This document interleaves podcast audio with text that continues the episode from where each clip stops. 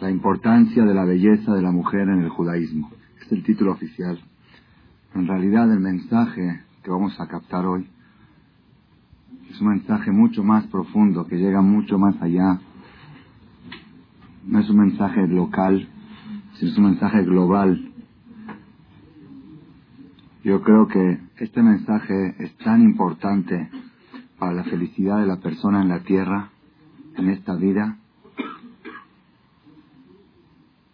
que como el Satán no quiere que la gente sea muy feliz, hizo que no acuda mucho público. Yo tengo esa receta comprobada. Cuando el Satán ve que son clases que pueden cambiar la vida de la persona y hacerlo alegre y feliz, entonces él busca pretextos que tenga una calentura al niño, que tenga un compromiso acá o que ahora no, no me dieron ganas, porque sabe lo que puede hacer. Este mensaje que vamos a desarrollar hoy, Besat Hashem, que Hashem me dé la sabiduría, la inteligencia, la inspiración para desarrollarlo de la manera correcta, yo creo que es uno de los más poderosos que he descubierto en mi vida. Es un mensaje que la persona necesita luchar toda su vida para aplicarlo. No es suficiente con que oiga la clase y que diga ya lo oí, está muy interesante, sino es una lucha constante que si la persona la lleva a cabo, siente el cambio, se da cuenta del cambio. Voy a empezar por una parte del Talmud, dice así, la Gemara Baba Metzia es un, es un tema muy amplio, no creo que nos alcance el tiempo de la conferencia, voy a tratar de tomar lo más importante para entregar el mensaje. Dice así, el Talmud, Emasejet Baba Metzia, Daf Nuntet, columna 50, página 59, columna 1. Dice así, Ama Rab, dijo Rab, Kola Olech Ba'atzat Ishto, Nofel Begehinam. Todo el que le hace caso a su esposa se va al infierno. Despacito, con calma. Kola Olech Ba'atzat Ishto. Todo el que se encamina en los consejos de su mujer cae al infierno.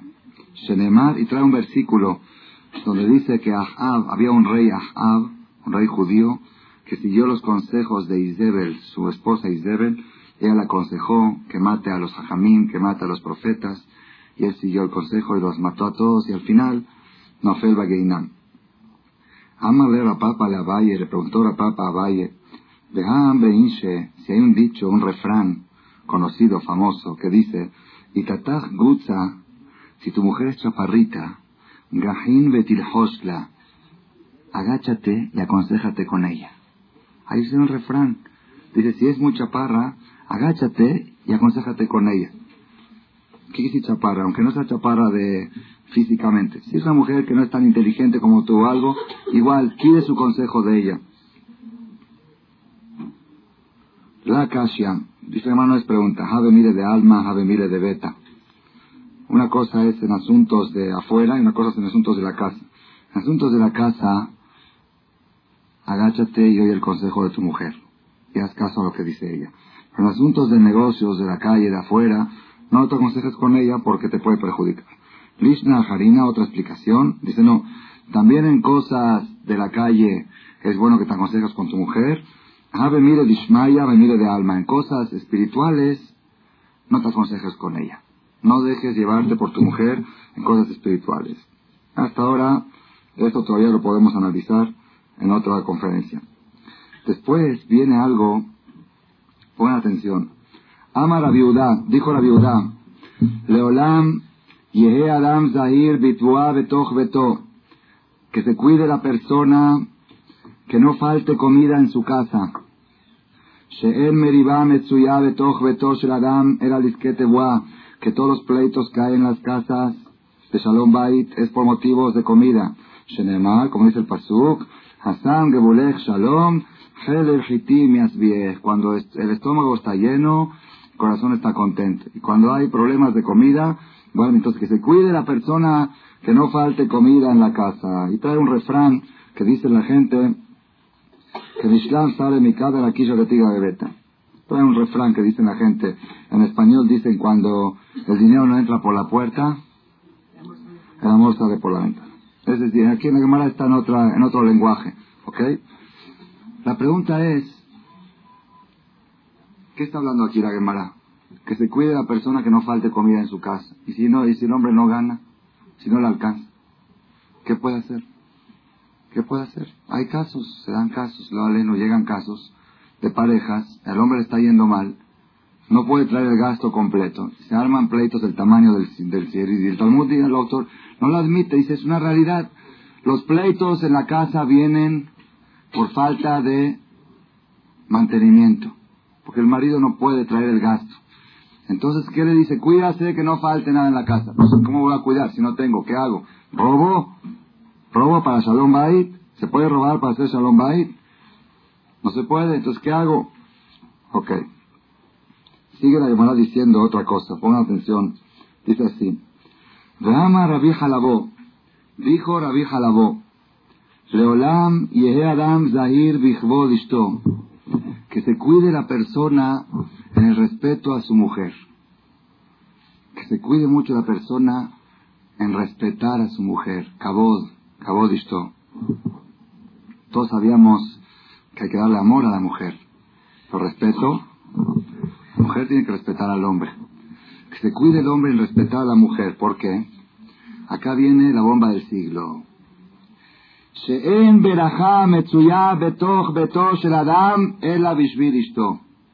Porque no hay verajá en la casa de la persona, sino por la mujer. Toda la verajá, todo el éxito económico del hogar, viene de ella. Entonces, que se cuide el hombre en respetar a su mujer. Cuídese mucho la persona en el respeto de su mujer. Bagotay, quiero de veras que pongan atención a esto porque es una revolución en la vida de la sociedad la verajá de la casa viene por la mujer. ¿Dónde aprendemos esto? Shenemar, como dice el Pasuk, Ulabram Hetib Babura. Shenemar, dice, ¿dónde aprendemos? ¿De dónde aprendemos que la verajá de la casa viene por la mujer?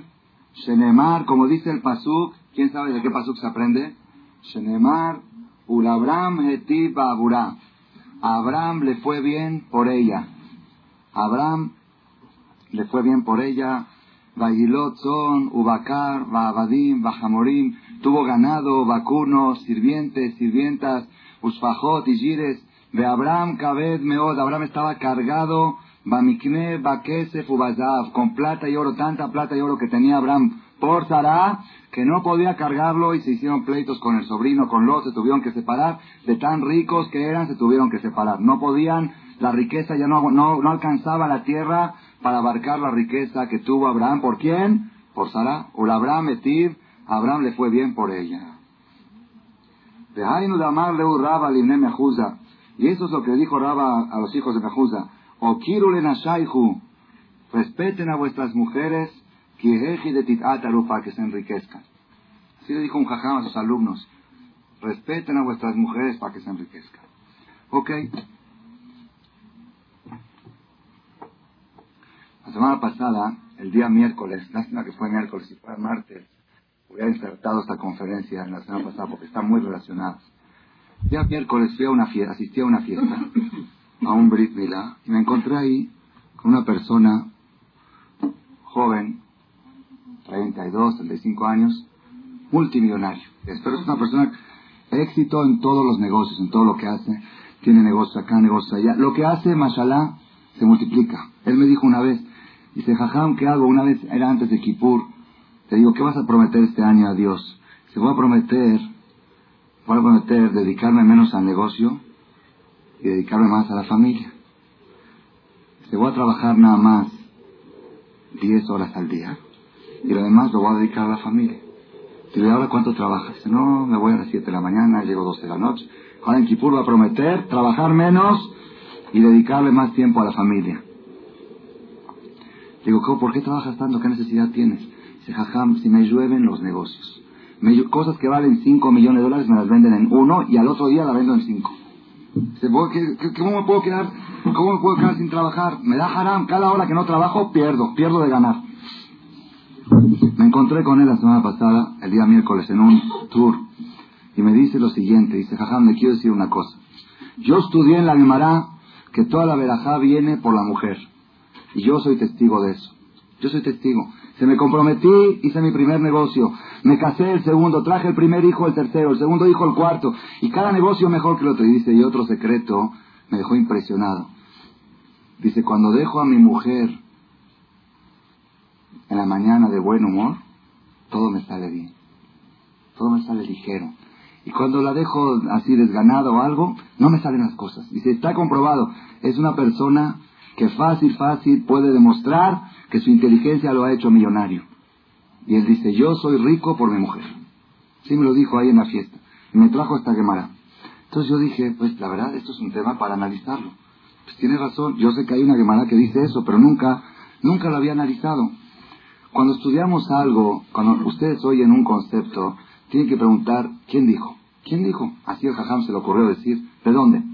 Viene la Gemara y dice, toda la verajá que hay en la casa, todo el éxito económico, viene única y exclusivamente, cuando, fíjense el texto del Talmud, no viene la verajá sino a través de la mujer. ¿Quién le dijo a la Gemara? ¿Quién le dijo a la Gemara? Dice la Gemara, porque está escrito, Abraham Hetir Babura. Abraham le fue bien por ella. Entonces ahí aprendemos que toda la verajá viene de la mujer. Entonces ahora surge una pregunta muy grande, muy grande. Si toda la verajá viene de la mujer, todos los años que Abraham estuvo casado con Sarah, antes del suceso del secuestro, vamos a hacer un poco de historia.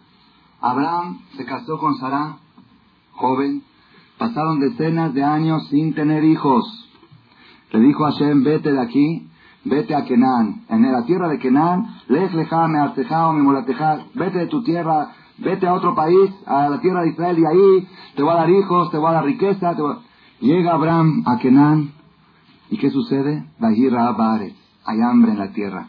Tenía Abraham 75 años cuando llegó a Kenan, hay hambre, hay hambre, ¿Qué va a hacer? No había que comer. Se fue a Egipto. Valle de Abraham Mitzrayim, bajó a Egipto. Cuando llegó a Egipto, antes de llegar le dijo a su mujer, He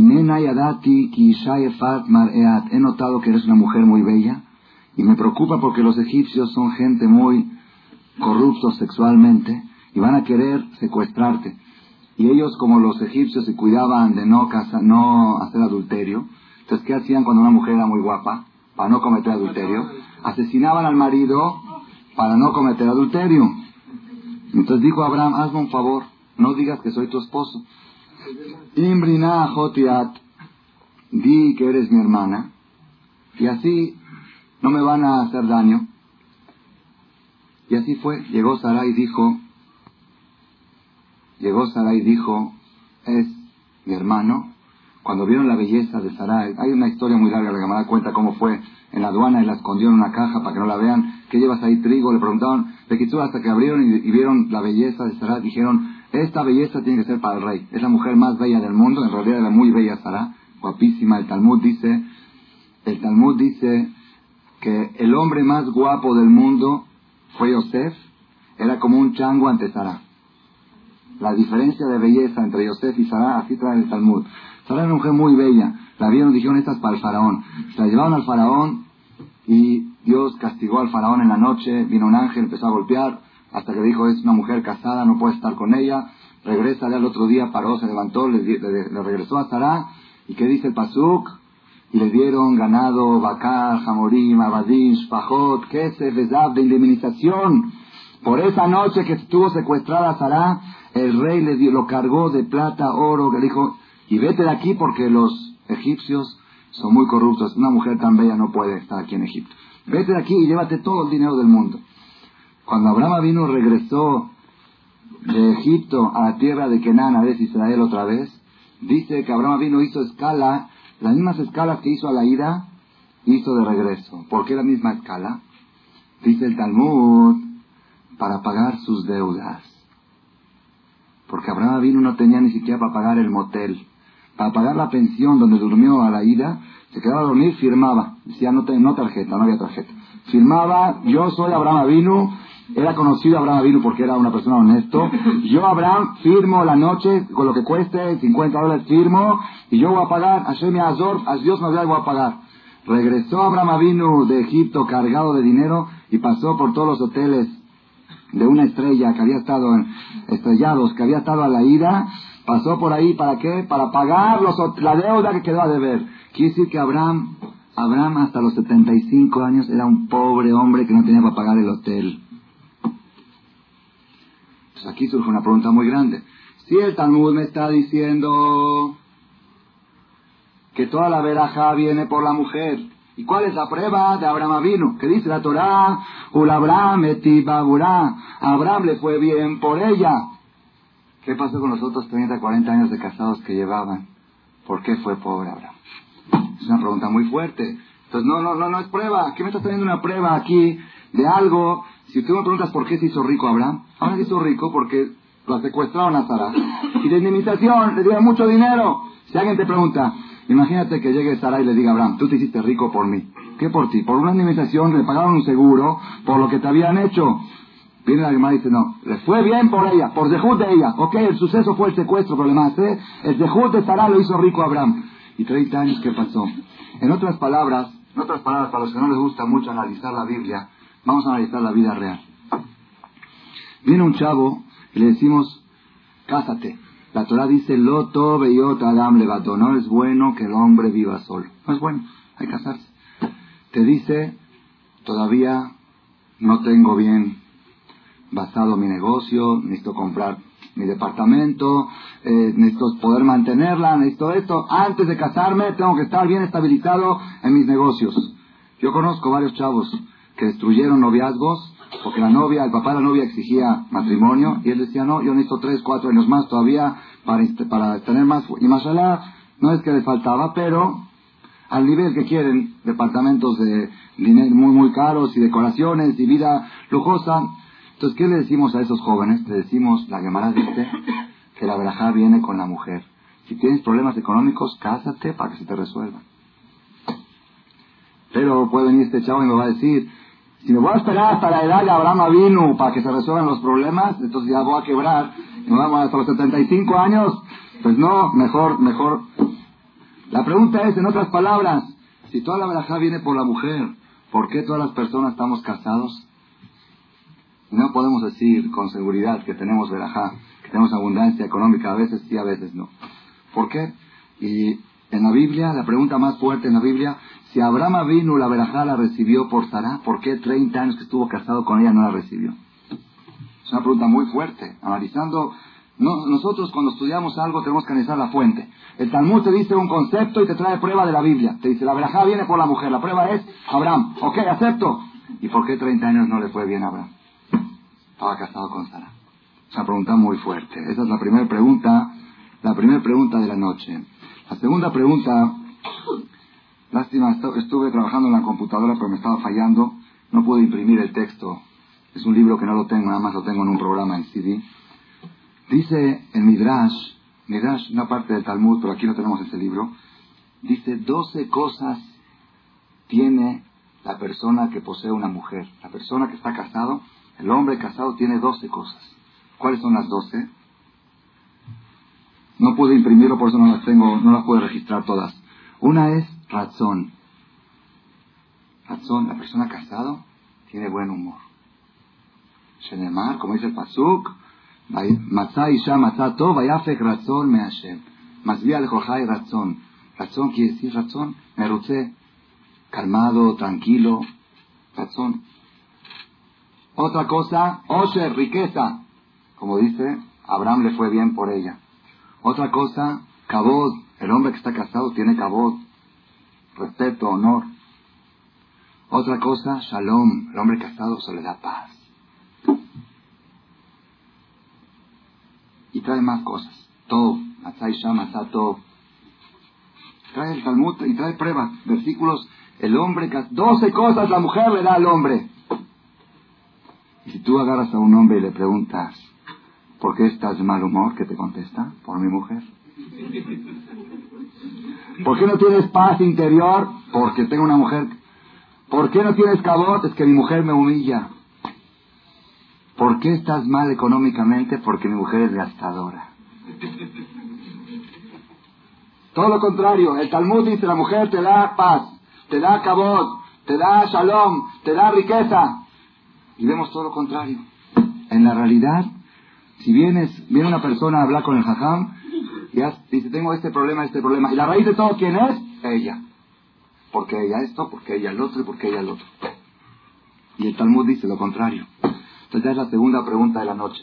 La primera es por qué Abraham vino 30 años, estuvo casado o más de 30, no está definido con exactitud a qué edad se casó, pero tenía 75 años, Sara era una mujer estéril que no tenía hijos, y Abraham vino, era pobre que no tenía para pagar el hotel, tuvo que pagar, tuvo que firmar, y de regreso cuando se hizo rico, a los 75 años, pagó todas las cuentas pendientes. ¿Por qué 30 años por dejud de Sara no se hizo rico? Y la segunda pregunta, las 12 cosas que menciona el Talmud, las 12 cosas que menciona el Talmud, ¿por qué motivo no las vemos en la realidad? ¿Ok? Esas son las dos preguntas de la noche. Tengo una serie de más preguntas, pero no quiero, no quiero este, alargar, extender, porque si no, no vamos a poder desarrollar la respuesta. Babotay, para desarrollar la respuesta, para desarrollar la respuesta a este tema, necesitamos dos conceptos. Dos conceptos. Un concepto es, aparentemente, no tiene nada que ver, pero luego lo vamos a relacionar.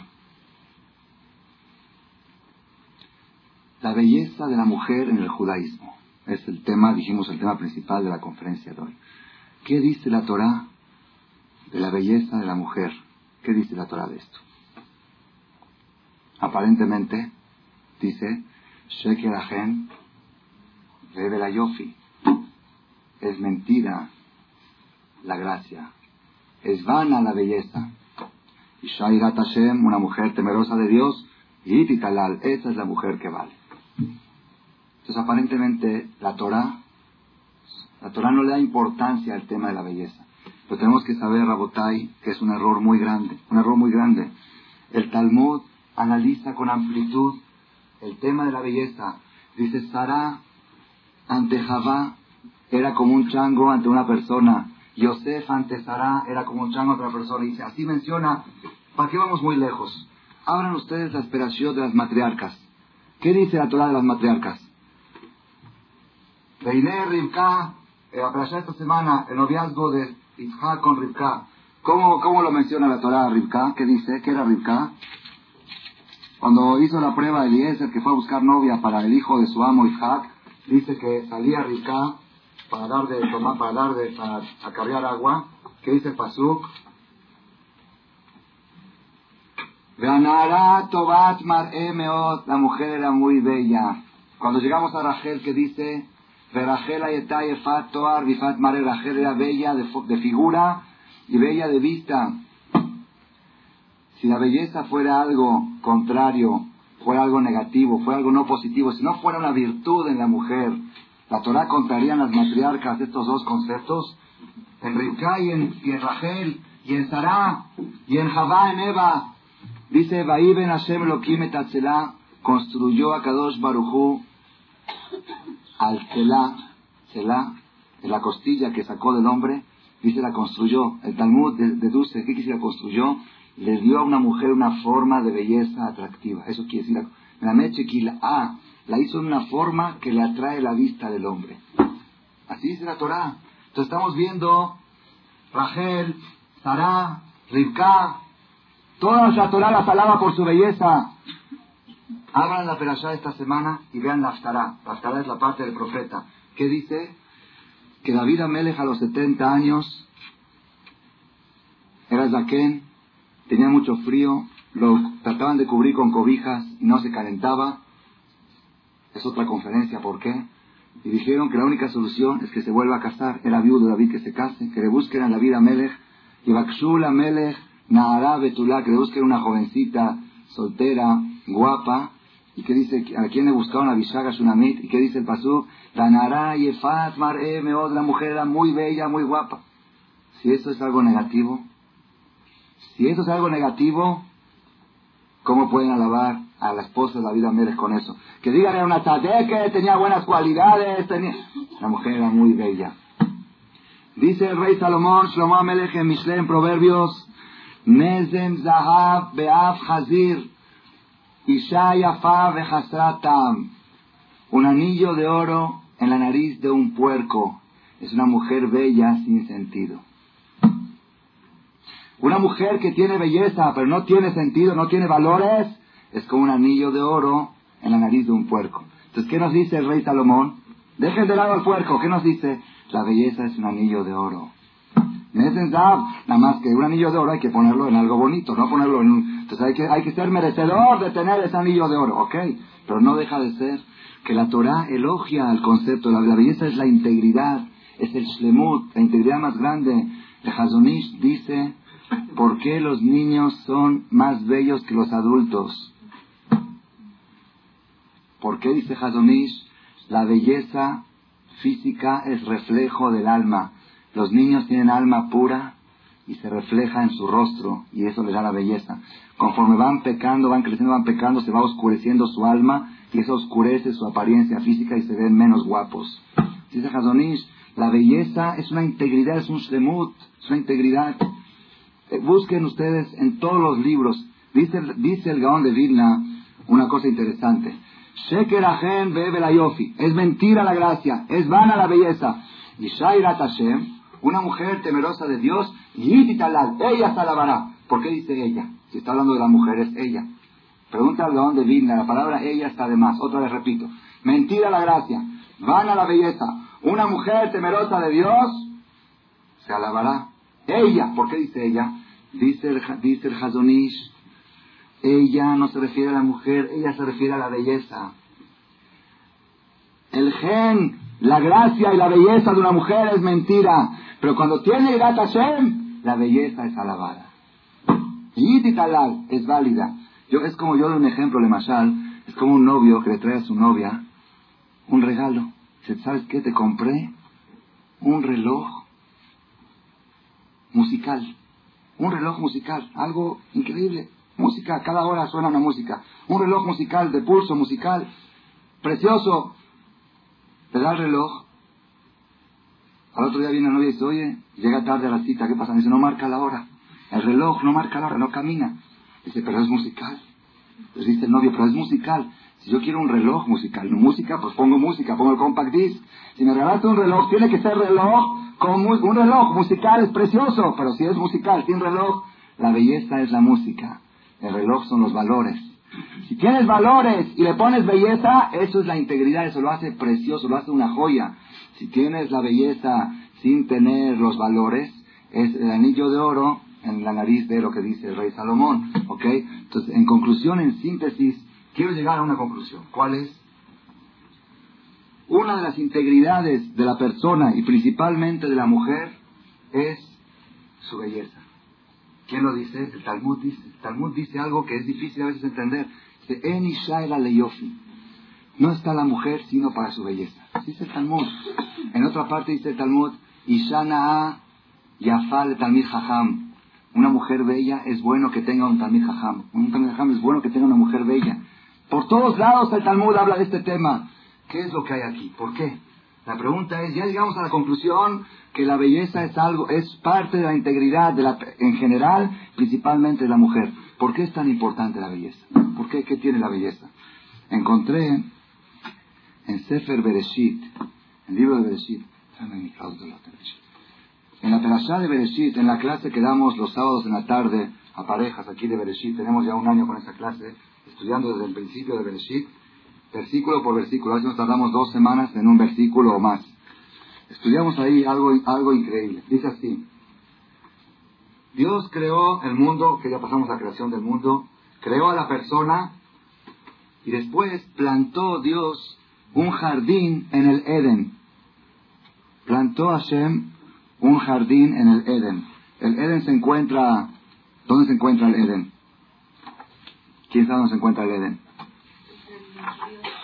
Por Irán, por Irán, en, Oriente. La Torah dice dónde se encuentra. El Tigris, el Éufrates, tú sigues el Tigris y vas a llegar al Gan El Gan está aquí abajo. Hay otro Gan arriba, pero el Gan que conocemos en la Torah, el que estuvo Adán y Eva antes del pecado, es el Gan Eden que se encuentra aquí en la tierra. Aquí en la tierra hay un lugar que se llama Gan Eden. Dice la Perashá, dice la Torah, la Biblia, Dios plantó un jardín en el Eden.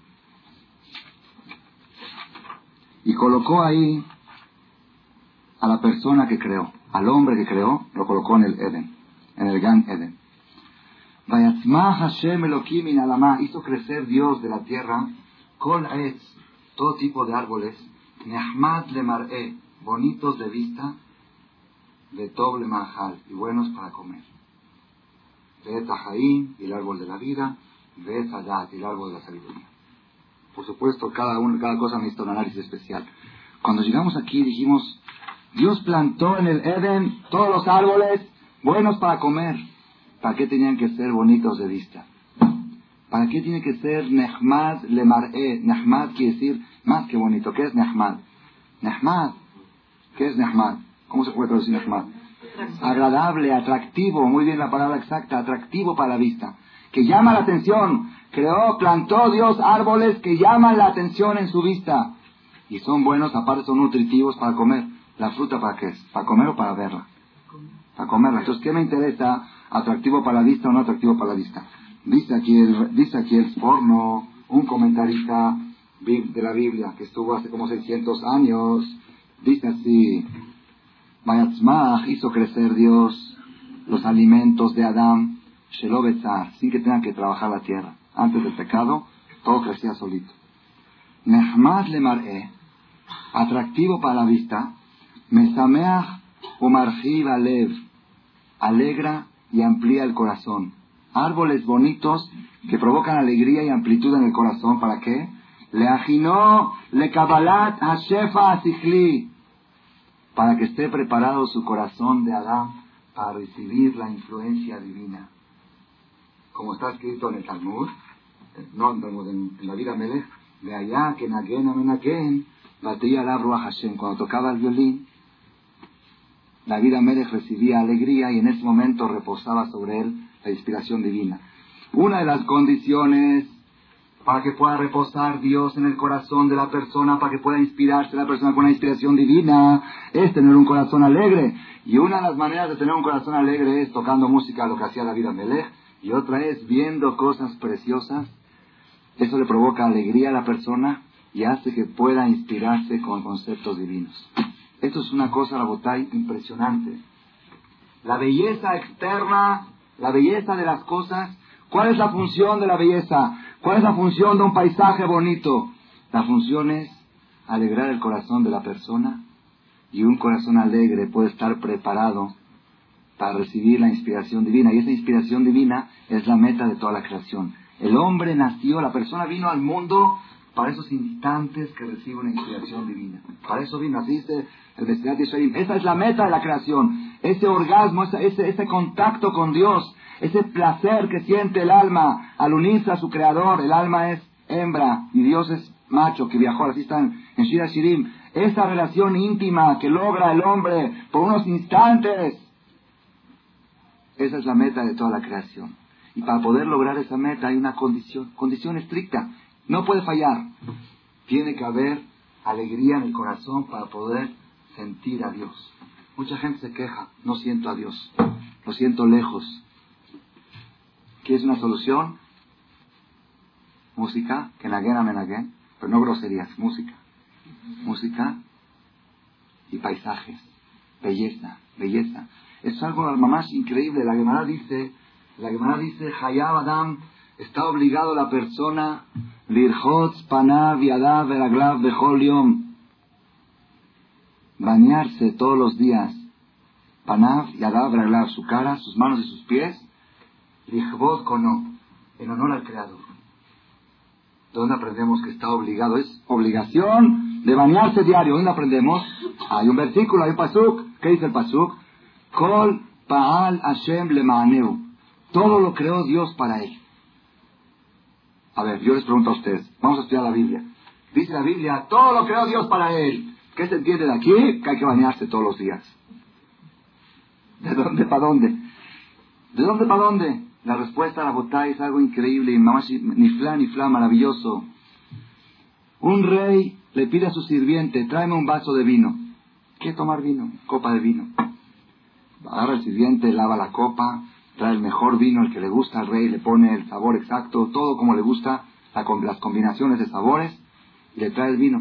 Nada más que la charola no encontró una charola limpia, trajo una charola que estaba con macarrón pegado, que quedó de la comida del mediodía, macarrón pegado quedó ahí desde este, puso la charola así y puso la copa en el medio y viene con el rey. Cuando el rey ve la copa, el vino y ve esa charola, dice, ¡ah! Tira eso y se lo avienta en la cara.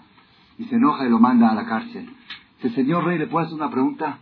¿Usted toma la charola o toma con la copa? La copa está impecable. La copa, el vino están impecables. ¿Qué tiene que qué, qué, qué, problema hay la charola? Le dice el rey, todos los, los instrumentos que sirven al rey tienen que estar impecables. Tienen que estar impecables. El cuerpo es la charola del alma. La persona sirve a Dios con su alma, reza con su alma, hace obras de bien con su alma, todo lo bueno que la persona hace lo hace con su alma. Pero ¿quién es la charola que trae al alma? El cuerpo. El alma se puede poner tefilín solita. El alma puede hacer mitzvot. No hay mitzvot. Todos todas las obras de bien que hace el alma las hace a través del cuerpo. Es el cuerpo que es la charola de Dios. Tiene que estar impecable. Está obligado la persona a bañarse. Imagínense una persona que esté tallando y que diga, estoy tallando la charola del rey, la que lleva al alma es mitzvah, está cumpliendo una mitzvah. Cosas que la persona las tiene como rutina se convierten en mitzvah. Una mujer, una mujer puede estar dedicada a decorar su casa, a poner mármol, a poner esto, a poner el otro. ¿Por qué? Porque aquí está escrito que Dios hizo el mundo bonito para que haya alegría y a través de la alegría pueda reposar Dios. Entonces yo quiero que mi marido cuando entre aquí sienta una alegría tan grande que pueda tener la inspiración divina en su corazón. Y con eso cambia todo el concepto. En vez de pensar, estoy poniendo este mármol para que la vecina venga y se le salgan los ojos, y que vea cómo me fue bien, y que vea y que vaya y que le exija a su marido que le ponga igual, que le dé. En vez de pensar eso, pensar, estoy haciendo toda esta decoración, ¿para qué? Única y exclusivamente para que la gente que entra a esta casa sienta alegría y esa alegría haga que repose la divinidad de Dios. ¿Cómo puede saber una mujer si lo que está haciendo es vanidad o es servicio a Dios. La misma acción, la misma decoración, la misma belleza, se está arreglando la mujer ante el espejo. ¿Qué es? ¿Qué está haciendo? ¿Está haciendo un acto vanidoso o está haciendo un servicio a Boreolam? Un servicio al que, ¿cómo puede saber? Le voy a dar un tip, un tip. Un tip para que la persona pueda autorrecetarse. Si lo que estoy haciendo es positivo, la misma acción es positiva o es negativa. Imagínate que tu casa está en el desierto.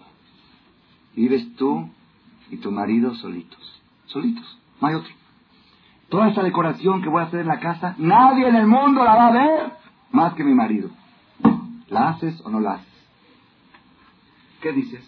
si está bien, mármol o mármol, pero está bien, ¿qué tiene?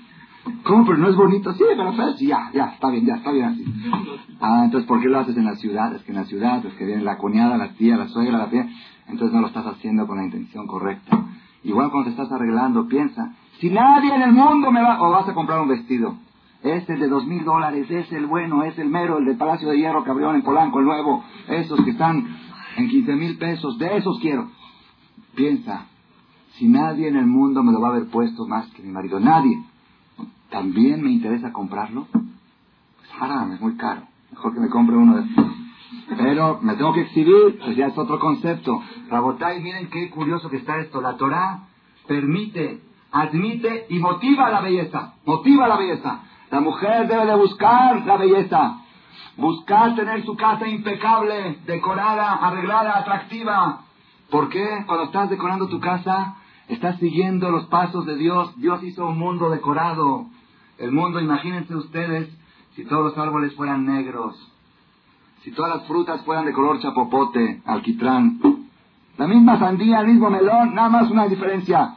Pone la charola, color chapopote, negro. ¿A quién se antojaría comer? ¿Quién disfrutaría de la comida? Por eso decimos en Birkat Amazon, Aera Zanotanu Beta Olámculo, Dios que alimenta a nosotros y al mundo entero, Bejen. Bejen, ¿qué quiere decir Bejen? Bejen, Bejese, Bereba, Brahamim. Bejen quiere con gracia. Dios alimenta al mundo con gracia, con simpatía. La Gemara dice que por eso los ciegos comen mucho y no se llenan. Si es el Talmud. ¿Por qué? Porque no pueden disfrutar del color de las comidas. Los judíos en el desierto se quejaron que ya no soportaban el man. ¿El man qué color tenía el man? Era un color nieve, un color nieve, así como blanco, como una nieve, un rocío. ¿Y a qué sabor, qué sabor, a qué sabía? A lo que quieras. ¿Qué quieres? Pollo, sambusa, gefilte fish, lo que se toca, chun, eh, lo que se te pueda tocar, helado de paleta, helado de leche, helado de crema, y lo mejor que hay, puedes sentir el sabor del helado y no engorda. No engordaba, no, no tenía, no tenía desperdicio, no tenía, era la, comida más pura que hubo en la historia y sabía a lo que quieras, a lo que quieras. Iban así, cuentan, dicen, ¿cómo hacían acá en el desierto? ¿Cómo hacían acá? Si todos tenían, no había acá, ¿cómo hacían? ¿Cómo hacían acá? Iba el rico y decía al pobre, piensa en pavo, tú nunca probaste el pavo, piensa en pavo, vas a ver qué rico sabe. Eso era la acá, le enseñaban al pobre qué pensar, en qué sabores los ricos prueban. Todos los sabores del mundo probaban. Y se quejaron los judíos, ya estamos hastiados de esta comida. Dice, ¿por qué dice el Talmud de Masaje Tiomá? Porque no la veían. No es igual ver el pavo que saborear el pavo. Yo quiero verlo, quiero ver el color del pollo, esa, ese sazón, como te lo ponen en los banquetes, eso que te antoja. Eso es lo que, eso, por eso los ciegos comen y no se llenan. Entonces, una mujer que se dedica a la belleza, yo dije, es algo más nifla. Cuando una mujer está decorando un pastel o está decorando una ensalada, está poniendo la mesa de Shabbat preciosa, así bonito, una aceitunita en el medio y un palmito al lado, que piense que estoy haciendo, estoy siguiendo los pasos de Dios. ¿Qué hizo Dios? Creó un mundo bello. Yo sigo mi mundo pequeño, mi casa la estoy haciendo igual que el mundo de Dios. Que se vean cataratas, que se, como, como está el mundo, el chiquito, en chiquito, que mi casa sea un lugar tan agradable, tan agradable, que cuando mi marido, cuando mi marido quiera diez minutos preciosos, que no me diga vamos a salir a tomar un café a, un, algún hotel, vamos a la sala y nos sentamos en nuestra sala a platicar juntos, a tomar un refresco juntos, ponerle al marido una coca igual como la del, del Hilton y la del Camino Real, un vaso así de alto y que tenga una, una vista preciosa, ¿para qué? Para que por medio de esa alegría pueda recibir la inspiración divina, siguiendo los pasos de Dios. Todo lo que hacemos en la vida en pro de la belleza es positivo nada más con una condición, que la mujer se imagine que lo está haciendo en el desierto, viviendo ella y él solitos. No hay nadie en el mundo, Adán y Eva. Igual lo hago. Si lo haces así, estás cada día superándote y perfeccionándote y creciendo más y acercándote más al Creador.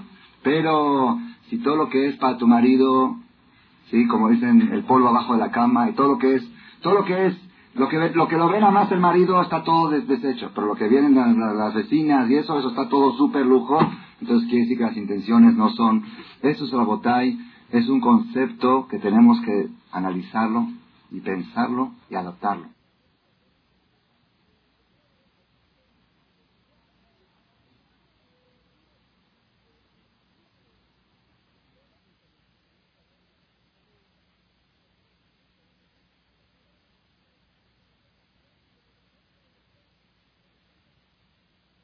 Belleza, pero con el concepto de la Torah. Te metes a bañar y piensa en lo que dice la Gemara, estoy cumpliendo una mitzvah de limpiar y pulir la charola de Dios. Arreglas tu casa y estoy haciendo el Gan Eden. El Gan Eden. Hoy en día no tenemos Gan Eden. No tenemos Gan Eden. Porque fuimos expulsados por el pecado de Adán. Pero tenemos un día a la semana que es Meeno la Mabá. Un día a la semana, dice el Talmud, la persona puede probar en Shabbat una sesentava parte del placer de Gan Eden. En Shabbat puede llegar a la persona a sentir el placer de Gan Eden y cuando lo sienta, que se imagine 60 veces más, eso es el Gan Eden. Entonces, ¿qué hay que hacer en Shabbat? Hacer lo que había en Gan Eden. ¿Qué había en Gan Eden? Árboles bonitos, por eso está escrito en los libros que la mujer el viernes en la tarde tiene que tener la mesa bien preparada y no que llegue el marido del CNIS y a ver vamos a empezar a poner la mesa y a ver qué onda y a ver qué esto y a ver qué el otro y recoge esto y levanta el otro. Desde el jueves en la noche, yo conozco gente, desde el jueves en la noche entras a la casa y los platos ya están puestos en la mesa. El tema quedó bastante claro. La belleza es anillo de oro, nada más que no sea en nariz de puerco. Tienes que tener, es una, una música que tiene, tiene que haber un reloj para que sea un reloj musical, pero es algo muy importante la belleza. Sara era bella, Rivka era bella, Rachel era bella, Javá era bella, la esposa de David Amelech, la Torah la alaba por su belleza. Ishaira Tashem, Talal, una mujer no a Dios, la belleza se alaba. En Ishaira Leyofi, una mujer bella es bueno para un Tamid Jajam. Todo está claro, claro en el Talmud, siempre que está hecho con esa intención. ¿Con la intención de qué? De crear una alegría en el corazón del marido para que pueda reposar en él la Shejina, para que Dios pueda estar con él. ¿Ok? Ahora, ahora voy a pasar a la segunda parte de la conferencia y después vamos a hacer, como me decía una, una persona que venía a las conferencias, que al final hacemos la jalá, trenzamos la jalá. Aparentemente son dos conceptos que se van a trenzar después. Ya hablamos del tema de la belleza. Tenemos pendiente la pregunta de Abraham vino, tenemos pendiente la pregunta, la pregunta de qué, de las doce cosas que la mujer le da al hombre, ¿dónde están? ¿Ok? Vamos a avanzar un paso más. La conferencia de la semana pasada, que es indispensable con la conferencia de hoy, el síntesis de lo que aprendimos fue lo siguiente. Dijimos que, voy a hacer un síntesis, aquí lo apunté. Dijimos que las personas que estudian Torah protegen la ciudad. ¿Dónde está escrito eso? ¿Dónde está escrito eso? En la Biblia. ¿Dónde en la Biblia? En la Perashá que leímos. ¿Qué dice la Torah? Si va a haber 50 tzadikim en la ciudad, voy a salvar a toda la ciudad por ellos. ¿No está escrito así claramente? No nada más eso, dice el Talmud, que el que no cree en eso, pierde el pasaporte al Olama Ba. Kol Israel Laem Helik Shen Laem. Entra en la categoría de los que pierden el pasaporte. El que no cree en el concepto que está escrito en la Biblia claramente, que si había 50 Sadikim en Sedom, se hubiera salvado Sodom y Gomorra con toda su maldad y su criminalidad que tenían, se hubieran salvado por los 50. El que no cree en eso, aquel que dice de qué sirven los hajamín que están sentados estudiando, esa persona pierde el pasaporte a la sí que es una de las bases del judaísmo. Creer en eso es base del judaísmo. ¿ok? Los hajamín son protección para la ciudad. También dijimos que los hijos mantienen a los padres. Muchos papás dicen, no traigo más hijos porque no tengo para mantenerlos. Dijimos que es al revés. Dios manda comida para los hijos y de las sobras comen los padres. Dios te manda ropa para tus hijos y de paso, ya que le compras a ellos, pues cómprate un traje para ti también. Es al revés. Cuanto más hijos tiene la persona, más causas para vivir tiene, más causas para estar sano. porque Si el papá no merece estar sano, el hijo no merece tener un papá enfermo. Entonces quizá yo no merezco la salud, pero mi hijo no merece tener un papá enfermo. Si el papá no merece la vida, el hijo no merece ser huérfano. Entonces cada hijo que traes al mundo es una causa más para que Dios diga, él por él no merece nada. Pero el hijo no merece tener un papá enfermo o al muerto o sufrido esto. Entonces es al revés.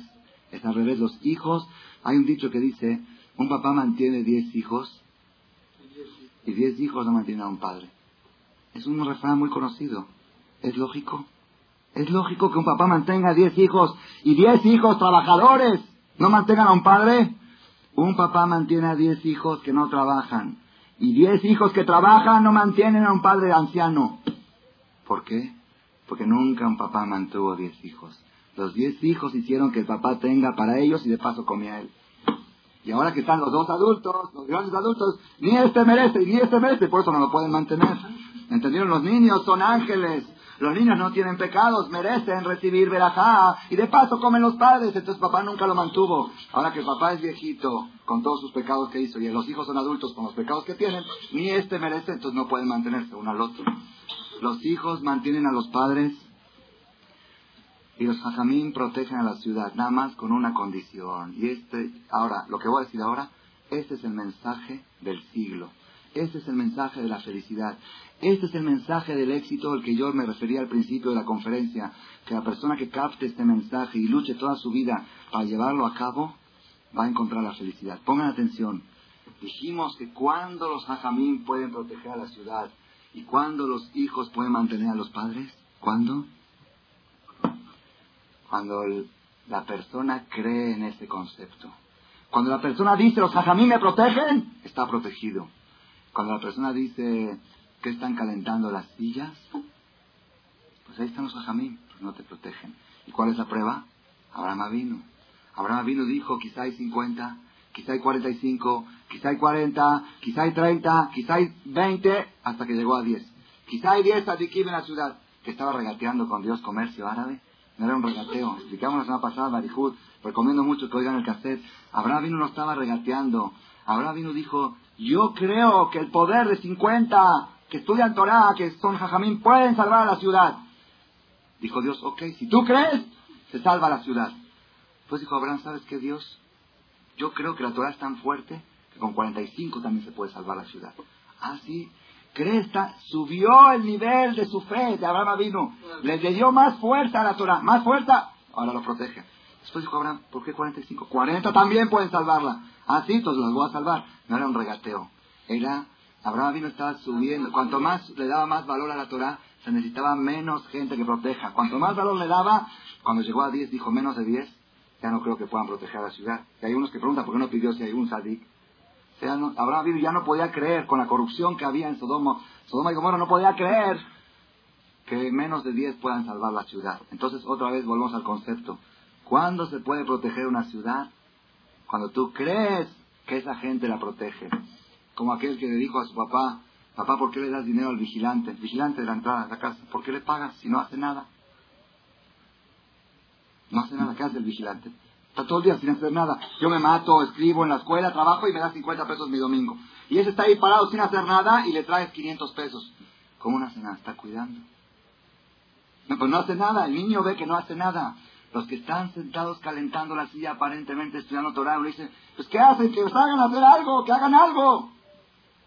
¿Sabes qué están haciendo? Nada más y nada menos. Están haciendo que haya menos asaltos en la ciudad que hay menos enfermedades en la ciudad. ¿Te acuerdan el, ejemplo de las 50 camas? Sí lo conté la semana pasada, ¿no? Aquel que donó 50 camas para un hospital israelita y le preguntó a Jajam, ¿y cuánto donan sus alumnos que estudian Torah? Con mis alumnos donan 50 camas menos en el hospital. Aquel caso del, del suero que mantenía al yerno, no sé si lo conté la semana pasada, el suero que mantenía al yerno, y luego el yerno le dijo, ya no quiero ser mantenido, después de 10 años de vivir en casa del suero, ya no quiero ser mantenido, y el suero le contestó, ¿quién sabe quién mantiene a quién? El yerno aceptó el puesto que le dieron, dejó la casa del suegro y en menos de un día el suegro falleció. El suegro sentía que estaba vivo por, por eso que tenía el yerno en la casa. ¿Quién mantiene a quién? Hay ejemplos y ejemplos y ejemplos. Una persona en Buenos Aires, yo lo conocí, tenía siete hijos, Belén Ará, y el señor ganaba siete mil dólares por mes. Era bien, es bien para mantener, no era rico, pero eh, le alcanzaba. Pero cuando quería hacer un gasto extra, cuando quería arreglar su casa, ya estaba en problemas. Porque la hija un vestido, el hijo un traje, esta está de novia y el otro gastos. Y él siempre decía, cuando case a mis hijos, Hashem, voy a gastar, yo y mi nosotros gastamos dos mil dólares al mes. Y los otros cinco mil me voy a dedicar a pasear, a arreglar, a hacer todos mis sueños que tenía. Casó a la primera hija y empezó a ganar seis. Casó a la segunda y ganaba cinco, real, real empezó a subir la competencia en este ramo que él estaba, antes era, tenía monopol, casó a la quinta, a la quinta hija, a la, tercera que le sigue y empezó a ganar cuatro, y así fue. Y yo soy testigo cuando acabó de casar a todos sus hijos, uno de los hijos es amigo mío, que yo le tengo que prestar dinero a mi papá para la gasolina del coche. Este papá que se programó que cuando acabe de casar a los hijos, va a gastar poco y lo que le sobra va a arreglar su casa. Y él mismo me dijo, me di cuenta, yo pensé que yo los mantenía a ellos me di cuenta que yo comía por ellos. Dios mandaba para cada hijo mil dólares y de paso yo comía algo, yo por administrador. Por administrador yo ganaba comisión nada más, pero todo venía para ellos. Nada más un secreto, Rabotai, un secreto. Que la persona se concientice y que diga, si yo estoy vivo y estoy sano ahora es porque tengo tres hijos y si traigo otro hijo más, voy a estar más vivo y más sano y me va a ir mejor. Si crees en eso, pues vas a ver como cada hijo te hace abrir un negocio nuevo, como dijo ese señor rico que les conté al principio. Si crees, y si tú crees que cómo va a traer un hijo si los gastos están muy duros, pues sí van a estar duros. Y el hijo no te va a traer verajá, porque tú no crees que él te mantiene y tú crees que tú lo mantienes a. Es algo impresionante esto, Rabotay. Igual a los jajamín de la ciudad, a la medida, a la medida en que tú crees en que ellos te protegen, en esa medida estás protegido. Si crees a un 100%, te protegen a un 100%. Si crees en un 90 y tienes 10% de duda, te protegen al 90. Si crees en 50 y si crees un 10%, tienes... Entonces yo dije la semana pasada, los Jajamín Baruch Hashem ya están. En México hay 120, por se hará casi 120 Jajamín que están sentados estudiando Torah todo el día. Hay, Baruch Hashem, hay un colel acá, un colel allá, que se dedican a estudiar Torah. ¿Y qué hacen? Y estudia Torah. ¿Y qué hace? Estudia Torah. ¿Y qué hace la Torah? La Torah genera energía y esa energía protege a la ciudad. Entonces, y te voy a decir que cuando vas en tu carro y dices, hay mucho peligro en la calle hoy en día, piensa, pero Baruch Hashem hay Jajamín y yo estoy protegido por ellos. Cuanto más lo pienses y más te asegures de eso, más protegido vas a estar. Yo viajé, viajé a Nueva York hace dos semanas, domingo, y en primera clase viajaban unas personas de la colonia y nos encontramos en la fila. La turista, una vez yo lo vi en el avión en la turista, una vez hace 7, 8 años, estaba sentado, de repente lo veo delante de mí con sus nueras. Digo, ¿este señor en clase turista? No sé. De todos modos, estaban en primera clase el señor, su esposa, sus hijos, sus nueras. Iban a Nueva York de negocios, un poco de paseo. En el mismo vuelo íbamos, el vuelo de, de Aeroméxico, el domingo hace dos semanas. Cuando estaba por aterrizar el avión, dice, la, el comandante, damas y caballeros, aproximadamente en cinco minutos estaremos aterrizando en el aeropuerto internacional GFK, Kennedy, la hora local es esta, el clima es este, rutinario. Aproximadamente en sí, ajuste los cinturones, todo normal.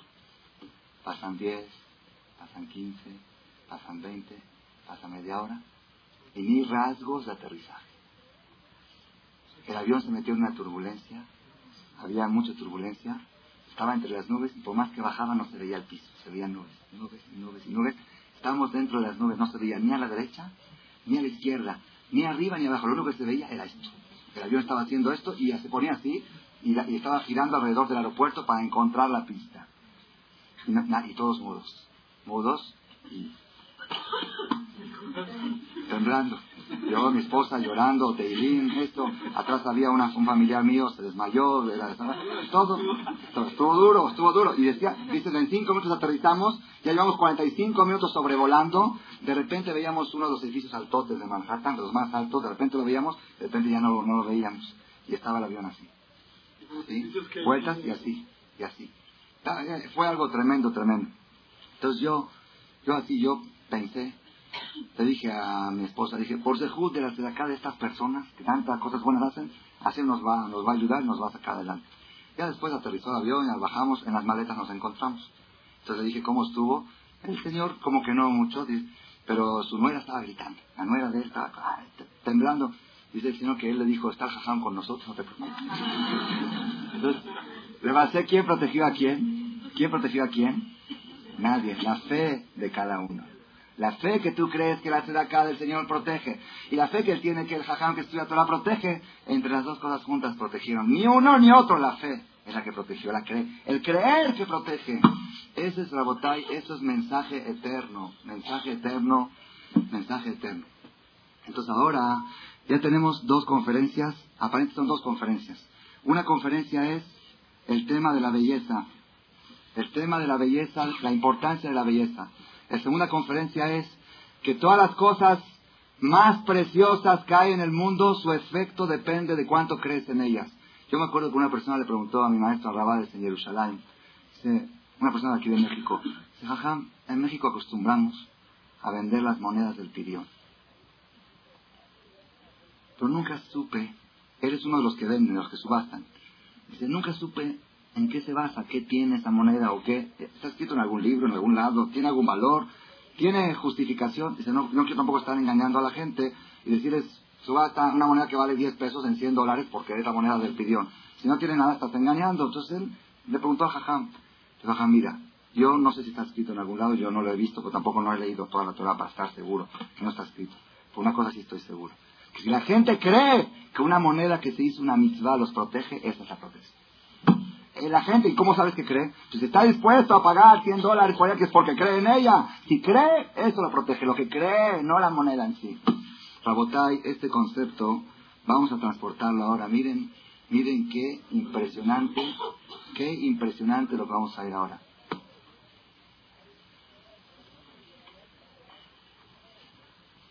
La verajá de la casa viene por la mujer. El éxito económico en el hogar, dice el Talmud, viene por la mujer. Pregunta, ¿Y por qué muchos tenemos casados 10, 15 años y no vemos ese éxito económico? Hay una respuesta sencillísima. Si tú crees que tu mujer te trae la verajá, viene la verajá. Pero ante la mayoría de las personas le preguntas, ¿qué es la mujer? Sinónimo, gastadora. Es el sinónimo de la mujer. La mujer es la que desangra al marido, la que le, la que le chupa hasta lo que no tiene. Esa es la mujer. Preguntan a todos los hombres, los mejores de los hombres, eh, si ¿qué es la mujer? Pues son las, son las gastadoras. Y hay veces de veras el hombre ni siquiera, ni siquiera acepta el gasto del mercado. Va la mujer al súper, ¿cuánto gastas? ¿Y por qué tanto? Pues ve tú al súper y vas a ver por qué tanto. La mujer es la que gasta. Yo les hago una pregunta, yo les hago una pregunta. Si una persona viene a ti, vamos a agarrar un ejemplo. Si viene tu esposa y te dice, toma, aquí hay 100 mil pesos. A mujer le dan 100 mil pesos. Me los, me gané en la lotería, aquí están. Me das para mi gasto. Lo que quieras, lo, que quieras. Si ya lo que quieras. Si ya me lo trajo. ¿Verdad o no? Entonces, ¿por qué al hombre le cuesta soltar la gana? ¿Por qué? Porque él cree que él mantiene a ella. Que él trabaja para ella y ella es la gastadora y yo soy el trabajador. Si el hombre, yo les digo esto, pruébenlo, pruébenlo. Tamuru, Kitobasen, pruébenlo 30 días y después vengan a decirlo aquí en público. 30 días, pruébenlo. El hombre va en su carro a una cita, una cita importante para venderle a un cliente y que diga en el coche, por dejud de mi mujer le voy a vender. Por dejud de ella me va a salir la operación. Por ella, nada más por ella. Yo no merezco, pero por ella me van a ir a verajá. Y después que cerró la operación, que le marque por teléfono a su mujer y que diga, gracias mi vida por la verajá que me mandaste. Acabo de cerrar una operación muy buena que prueben, que prueben si un señor multimillonario está diciendo que la riqueza la hizo por el buen humor que le pone a su mujer y que el día que la deja de mal humor le va mal. Un hombre que tiene todas las posibilidades de orgullecerse con su inteligencia, porque es muy inteligente. Es muy inteligente. Y dice, no mi inteligencia me hizo rico, mi mujer me hizo rico. Y por eso se sigue haciendo rico, porque él cree en lo que está escrito en el Talmud.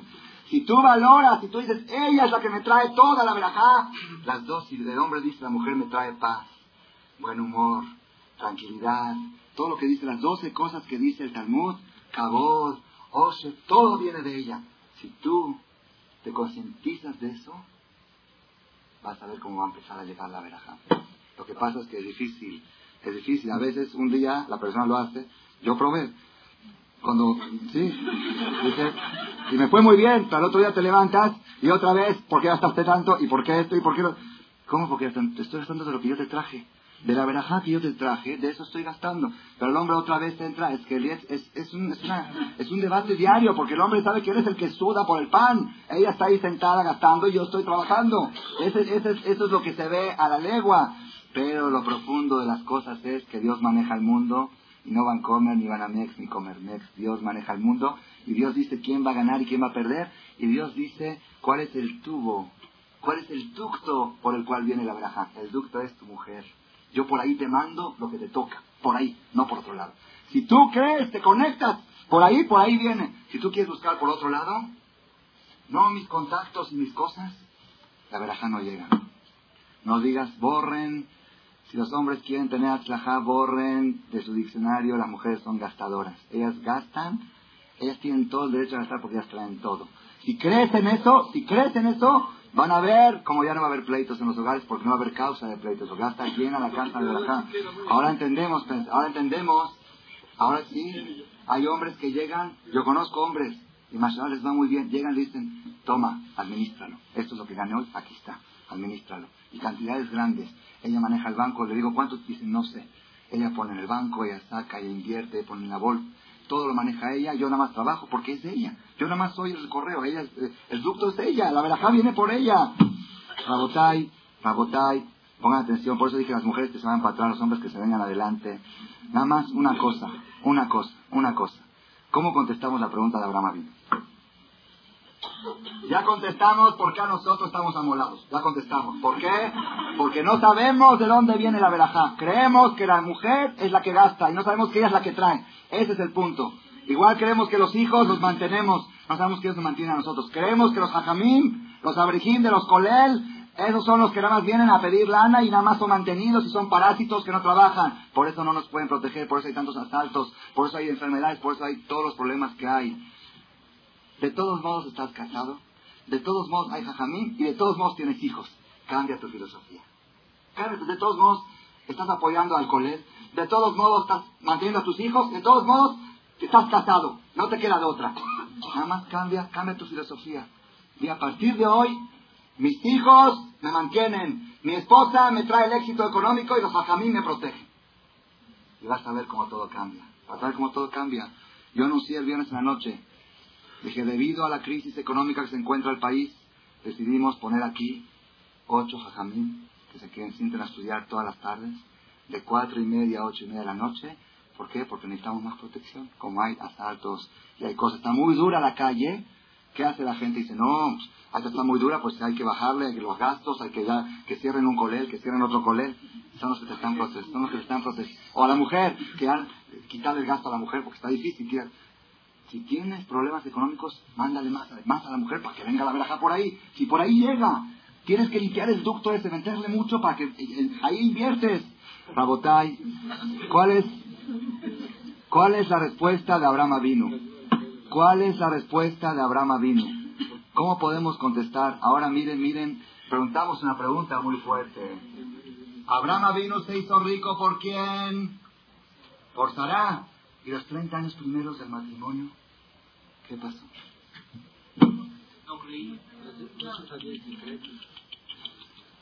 Ponga atención, ponga atención. Cuando Abraham llegó a Mitzrayim dijo, Mareat, me he dado cuenta que eres una mujer muy bella. Pregunta a la Gemara, tiene 30 años viviendo con ella y no sabía que era bella. Dice la Gemara, Abraham vino era un hombre tan puro, tan santo, tan elevado, que no tenía ningún interés físico en su matrimonio, más que la idea de formar un hogar, y por eso nunca puso atención a la belleza de su mujer. Digo, yo no me casé con ella por su físico, me casé por su alma, me casé por sus midotobot, por su cualidad, porque es tzadeket, porque tenía ruajacodes, porque quería formar al pueblo de Israel. Entonces, él nunca puso atención a la belleza física de su mujer. Cuando fueron a Egipto, cuando estaban llegando a Egipto, Abraham vino dijo, hay un problema, los egipcios son corruptos sexualmente, se volvió y dijo, y esta mujer es muy bella. Por primera vez se percató Abraham vino 30 años de casado, así lo dice la Torá. Y nena, y apenas me di cuenta que eres una mujer muy bella. Abraham vino estaba bien, porque era un sadik, un sadik que no le interesaba la belleza física, pero dijimos antes, que parte de la integridad de una mujer es su belleza. Abraham vino valoraba a su mujer, pero le faltaba un punto que no la valoraba. Le faltaba la integridad en reconocer la integridad de su mujer. Su mujer era tzadeke, era buena, tenía todas las cualidades buenas, pero tenía una virtud más, que era bella. Y eso es parte de la integridad. Una mujer temerosa de Dios, la belleza se alaba el anillo de oro el anillo de oro que habla el rey Salomón, a quien le corresponde. Abraham vino no reconocía la importancia de su mujer por ese lado. Conocía todo menos eso. Como no la valoraba al 100%, la velajá no podía llegar. Cuando reconoció que Ishae Fatmar, eh, en menos de 24 horas hizo multimillonario, pero multi. En menos de 24 horas, secuestraron la noche, al otro día, indemnización millonario. Nada más, ¿por qué? Porque Ishae Fatmar Ea. Entonces, ¿Qué sacamos de todo esto? Sacamos que el secreto del éxito es que la persona valore, que la persona valore. La mujer es el ducto de la verajá con una condición, que el hombre reconozca su valor, que conozca, que lo valore. Les voy a contar algo más para que veamos la importancia de esto. La importancia de veras, de veras, la escapada de la Torah, la filosofía de la Torah, si supieran las mujeres de hoy, y ahora los hombres que cierran los ojos, que cierran, que cierran los oídos, si supieran las mujeres de hoy la filosofía de la Torah, muchas cosas cambiarían. La filosofía de la Torah es que la mujer, cuando va a llegar su marido a la casa, se pone la mejor ropa que tiene y los mejores cosméticos y el mejor maquillaje. ¿Por qué? Porque va a llegar su marido. Cuando sale a la calle, se arregla pero no tanto. ¿Por qué? No vaya a ver mina un hombre manosearme con su vista. La vista es un manoseo. Para la Torah es otra conferencia. La vista es un manoseo. La esposa de Lot se volteó, vio la sal, se le hizo sal. Es un tema para otra conferencia. La semana pasada lo estudiamos. Entonces la mujer, cuando sale a la calle, tiene estar preocupada. No vaya a estar yo demasiado bella y vaya algún hombre que no es mi marido, vaya a poner sus ojos en mí. Pero cuando va a llegar el marido a la casa, lo mejor que tengo. ¿Y cómo es la realidad, lamentablemente? La realidad es lo contrario. La realidad es lo contrario. La realidad es que cuando el hombre llega a la casa y ve a la mujer súper arreglada, le dice, ¿pensaba salir? No, no pensaba salir. Entonces, ¿por qué estás arreglada? Pues, ¿cómo? Porque para ti. Ese, concepto ya, ya, no, se le hace, hasta puede pensar que está, se volvió loca mi mujer. Se metió media hora a arreglarse y no pensaba salir. ¿Cómo puede ser? Se puso un vestido de boda y no hay ni una boda. Conceptos de la Torah. Si supiera, entonces, ¿qué pasa? El marido llega de la calle, Barminan, llega de la calle, Barminan. La calle es el infierno. Sexualmente es el infierno. Pobres de los hombres que trabajan en la calle, pobres de ellos. De veras es un zar muy grande cómo vienen las secretarias vestidas y cómo vienen y todas las peores cosas en todos los niveles, en todos los ramos. Es un infierno. El hombre dice, no, yo no voy a pecar, voy a cerrar los ojos, no voy a ver, voy a tratar de no dar la mano. Pero llego a mi casa y tengo una mujer bella esperándome. Llega a su casa y encuentra a su mujer. ¿Qué pasó? Es que estoy cansada, es que hoy esto, es que hoy el otro, es que la niña. ¿Cómo puede haber Shalom Bay? ¿Cómo puede haber Berajá?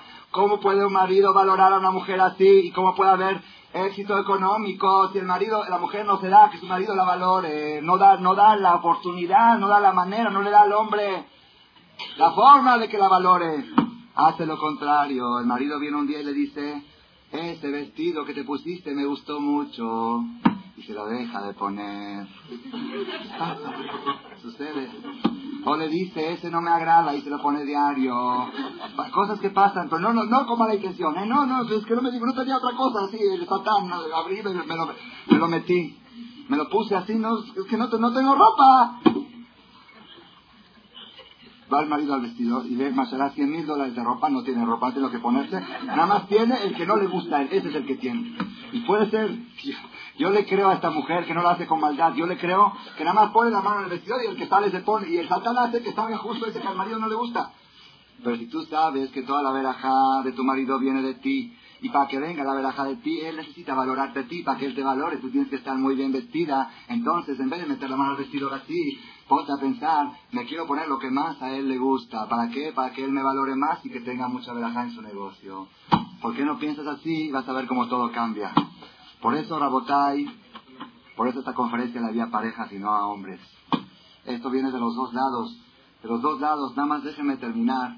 Déjenme terminar la importancia, la importancia del valor que tiene que tener el hombre hacia su mujer y viceversa. Ustedes saben, saben que cada país tiene su bandera. Cada país tiene su bandera. ¿Cuál es la bandera de México? ¿Qué colores? y un águila, no un sol, un águila. ¿Un águila?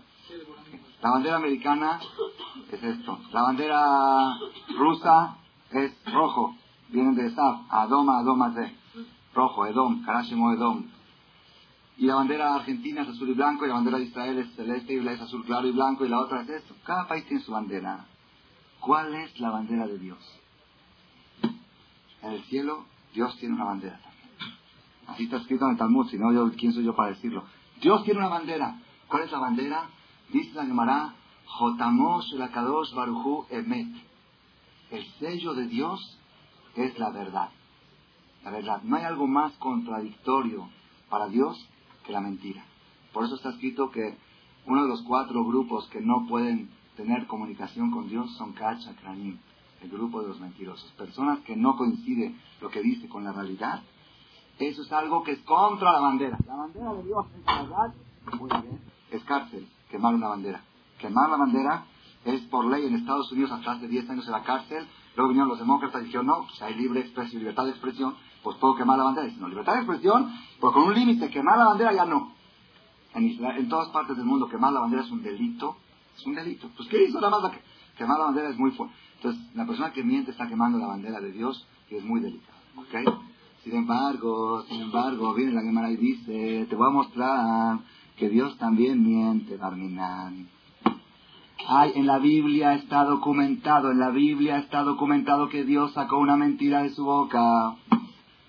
Dios quemó su bandera. ¿Cuándo? ¿Cuándo Sara? ¿Cuándo Sara? Por Salón Bait. Para proteger el matrimonio de Abraham y Sara. Por Salón. Ven a ver qué tan grande es el Shalom. Que Dios quemó su bandera. Mintió que viajó. Con tal de que haya Shalom Bait. ¿Cuándo Sara oyó la noticia? A los 90 años. A los 90 años. De que va a tener un hijo. ¿Qué hizo Sara? Se rió. Se rió. ¿Cómo puedo tener un hijo si mi marido está viejo? Tiene 100 años. Mi marido está viejo, ya estaba arrugada la piel. Abraham, de Saraz, de Kenim. Mi marido está viejo, ¿cómo va a tener? Vino Dios y le reclamó a Abraham, ¿por qué Sara no tuvo fe? ¿Por qué Sara no tuvo fe? ¿Por qué se rió Sara y dijo que ella está vieja? ¿Que acaso Dios no puede hacer que una mujer vieja dé a luz? ¿Vas a ver que sí? El año que viene vas a ver que aunque ella está vieja, ella no dijo que ella estaba vieja. Ella dijo que él estaba viejo. Pero Dios por Salón Bay, por, para no provocar pleito entre ellos, es que hizo Dios dijo, ¿por qué cuando le reclamó a Abraham sobre Sarah le falta de fe, pero no le dijo que dijo mi marido está viejo? Yo estoy vieja. Así dijo Dios. Dios dijo una mentira, Sarah no dijo yo estoy vieja. Sarah dijo mi marido está viejo. Pero para no provocar, quemó la bandera por Salón Bay. Y nosotros no podemos quemar un deseo pequeño por Salón Bay. Es que yo quería de leche y me hiciste de carne, ahora sí estoy enojado. Un, una, un, cualquier cosita porque la mujer cambió algo, porque el hombre o lo que sea, ya no hay Salón Bay. Tres días no nos hablamos. Dios su bandera quemó por Salón Bay. Pero yo tengo otra pregunta, y esto es lo más importante que quería decir. Yo les voy a hacer una pregunta. Si Hashem hubiera dicho la verdad, como dijo Sara, se rió Sara y dijo, ¿cómo va a tener un hijo si mi marido está viejo? Si Hashem, si Dios hubiera dicho la verdad, Abraham hubiera hecho un pleito con Sara. Como ustedes conocen, Abraham vino. El hombre de la benevolencia, el hombre de Hanzat Orjin. A los 100 años de tenía 70 años ya de casados. Abraham hubiera ido con Sara, tú dijiste que yo estoy viejo y ¿sabes qué? Ya lo te hablo. ¿Ustedes creen que hubiera pasado un pleito? ¿Ustedes creen que Abraham hubiera hecho un pleito con su mujer? Porque dijo, mi marido está viejo. Y es verdad que está viejo. ¿Qué dijo? No dijo nada malo, está bien. Hazle Shalom nunca hubiera suscitado un pleito por haber dicho, mi marido está viejo. Pero, pero Abraham va a decir, mi esposa ya me ve como viejo, baja el valor mío ante mi mujer. Y como ella ya no me valora tanto y tampoco la valoro tanto a ella. Y eso es Shalom Bait. Aunque no se peleen, Shalom Bait no es no pelear. No pelear es al fuego. Cese al fuego no es Shalom. Dejar de pelear no es Shalom. Israel y los árabes tienen 25 años sin guerra, pero no hay Shalom. Shalom es otra cosa. Shalom es que la mujer le tenga un valor, un respeto a su marido al 100% y que no haya nada que haga que ella baje ante sus ojos y que el hombre haga todo para que la mujer no, no lo rebaje ante sus ojos. Eso es Shalom Bay. ¿Por qué? Cuando se valoran, Abraham vino, valoraba a Sarah muchísimo. Le faltaba un punto, no valoraba su belleza, porque era Sadik. Nunca puso atención a su belleza y faltó el valor íntegro de la integridad de Sarah. Por eso no llegaba a la verajá, todavía el, aprecio no era absoluto, era relativo, faltaba un poco. Esto, la botella, este concepto, de veras, ustedes estudienlo porque se amplía mucho más, ya no hay tiempo, se amplía mucho más. Los ajamín protegen a la ciudad, ya están los ajamín, ya hay ajamín en Tecamachalco, ya hay en Polanco, ya hay estudiando Torah, nada más ven el coche y di, no me va a pasar nada porque hay jajamín estudiando Torah, y de veras créelo y métetelo hasta que se meta en tu corazón y vas a ver como jamás te va a pasar nada. Tus hijos te mantienen a ti, Nunca digas, no voy a traer un hijo porque está muy difícil mantenerlos, porque entonces sí va a estar difícil si tú crees que tú lo mantienes. Tú di, voy a traer más hijos porque hay mucha crisis y necesito que venga más lana. Entonces voy a traer un hijo más para que a través de él Dios me mande más verajá. Para que Dios me mande más salud. Para que Dios me conserve y no, no, me haga enfermo. Porque un hijo más no merece tener un papá enfermo. Entonces voy a traer más hijos para que en Kippur del año que viene tenga una causa más para que Dios me dé un año más de vida.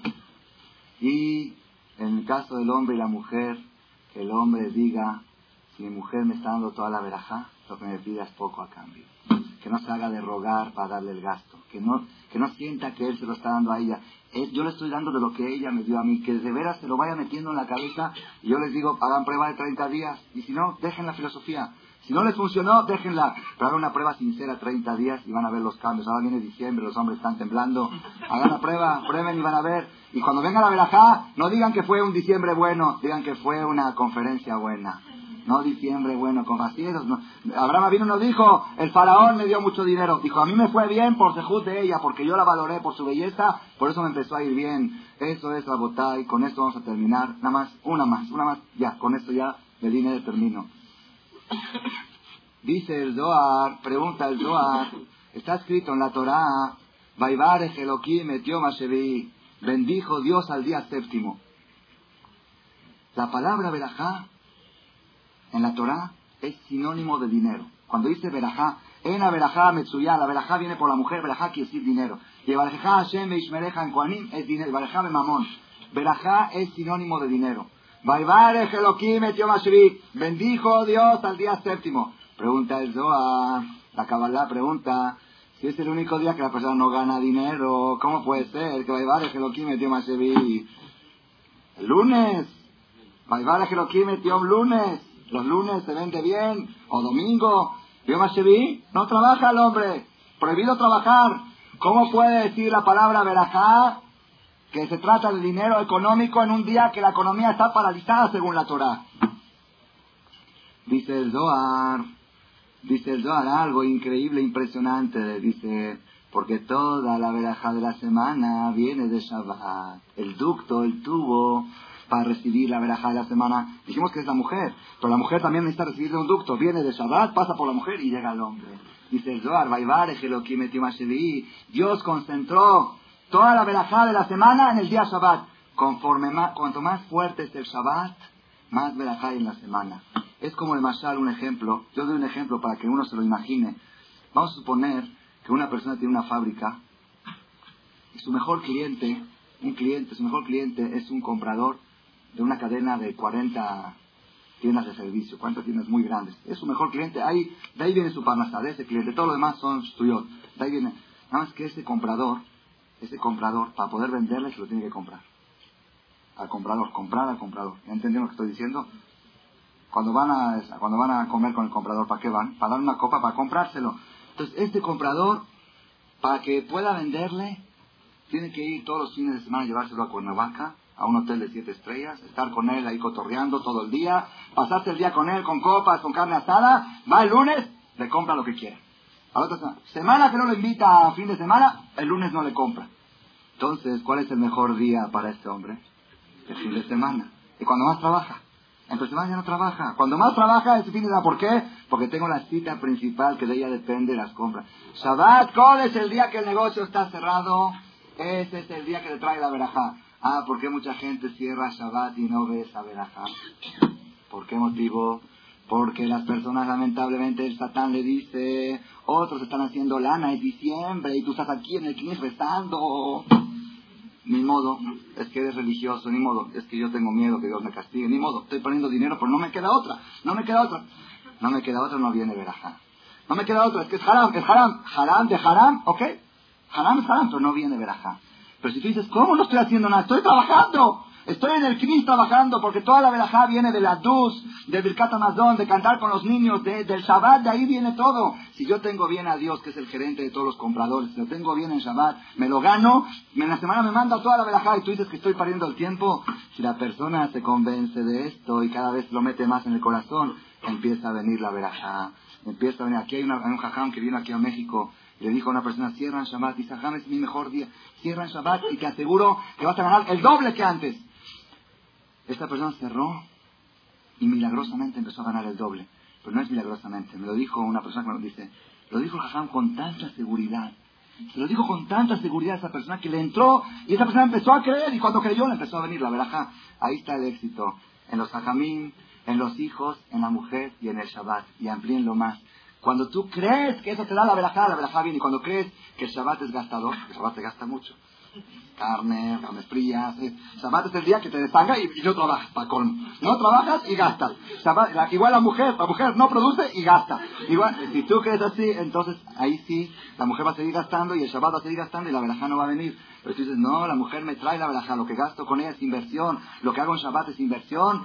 Y los hajamim, los hajamim que están estudiando Torah me protegen a la ciudad en vez de... Entonces, cuando hay falta de seguridad en la ciudad de Barminan, falta de seguridad en la Ciudad de México, ¿qué hay que hacer en vez de rentar guarula? Pongan un jajam más que estudie Torah. Que haya uno más que estudie Torah para que esté la ciudad más protegida, eso está garantizado. Cuando hay enfermedades, traigan más hijos para que los papás estén sanos. Esa es la solución para todo, ¿verdad? La persona que capte este mensaje y lo hay que luchar, no es, no es con una conferencia, eso es lucha constante, de cambiar los conceptos, en la calle se ve distinto y en el CNI se ve distinto, en la conferencia se oye distinto. Y esta es la verdad, ahí es mentira, aquí es verdad. Pero en la calle sales y dices, no, pues las mujeres gastamos, Shabbat se gasta, no se trabaja, eh, los hajamim nada más están sentados sin hacer nada y hay que mantenerlos, y los hijos cuestan un dineral y cada vez pues, son más caros y ya no podemos traer hijos. Y hay que luchar para meter todo esto en el corazón, para que de ustedes prueben de veras 30, 60 días tiren las pastillas anticonceptivas, tírenlas a la basura. Digan, ¿por qué voy a probar 60? ¿Por qué voy a traer un hijo más para que venga más verajá? Voy a tener mejor a mi mujer para que entre más verajá. Voy a dar más a los hajamín que estudian Torah para que haya más verajá y vas a ver. Y voy a respetar mejor el Shabbat para que es la mejor cita de la fin de semana para que en toda la semana venda bien y van a ver como muchas cosas van a cambiar para bien. Amén de amén.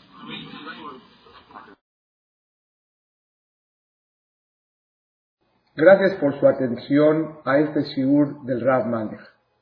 Les recordamos que pueden visitar la nueva página de shemtov.org en el internet www.shemtov.org. Actualmente la página cuenta con varias secciones. Noticias sobre las actividades de Shem a nivel mundial, escuchar o bajar las últimas conferencias del Rav Malech, escuchar o bajar la alhaja del día, imprimir o estudiar desde su computadora la perashá de las semanas, estudio diario de Gemara, Daf Yomi en español, sincronizar su iPod con podcast, un manual para crear su propio CD de las conferencias que existen en la red, adquirir libros con entregas internacionales con la metodología del Rav Malek de español, fonética y hebreo simultáneamente, así como ubicar las ciudades en donde se reparten CDs a nivel mundial. Es que la misbot y muchas gracias.